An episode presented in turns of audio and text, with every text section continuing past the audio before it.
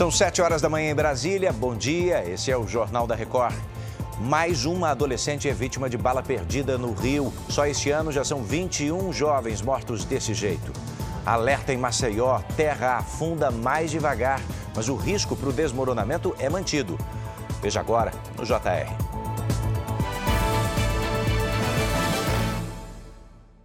Oferecimento: Bradesco. Empréstimo na hora em três cliques é fácil. Vai ser sepultada hoje no Rio de Janeiro mais uma adolescente vítima de bala perdida no estado. A repórter Maiara Decotê está lá e traz as informações ao vivo. Maiara, bom dia. Oi, Edu, bom dia para você. O velório e o enterro da adolescente de 14 anos acontece na manhã de hoje aqui na Baixada Fluminense.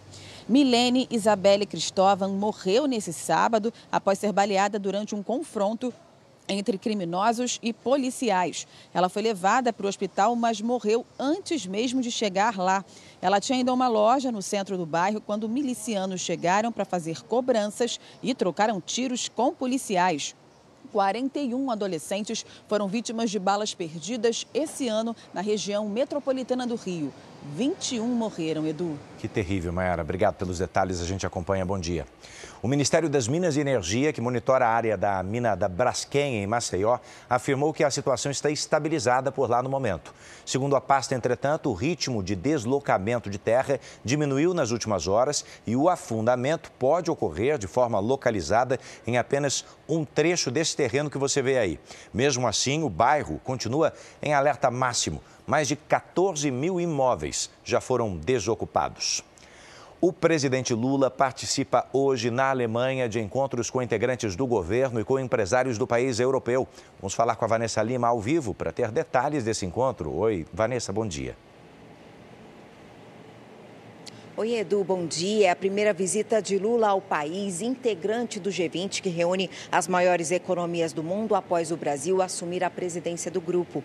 Hoje, Lula se reúne com o presidente da Alemanha pela manhã e à tarde com o primeiro-ministro, Olaf Scholz, e com empresários alemães e brasileiros. Estão previstos acordos nas áreas de tecnologia, inovação, clima e meio ambiente. Mais de mil empresas alemãs atuam no Brasil. Só no ano passado, o comércio bilateral chegou a 19 bilhões de reais.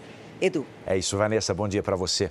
Deixa eu te contar que em plebiscito, os venezuelanos aprovaram a anexação de parte da Guiana a decisão fez aumentar a tensão na região da fronteira, viu?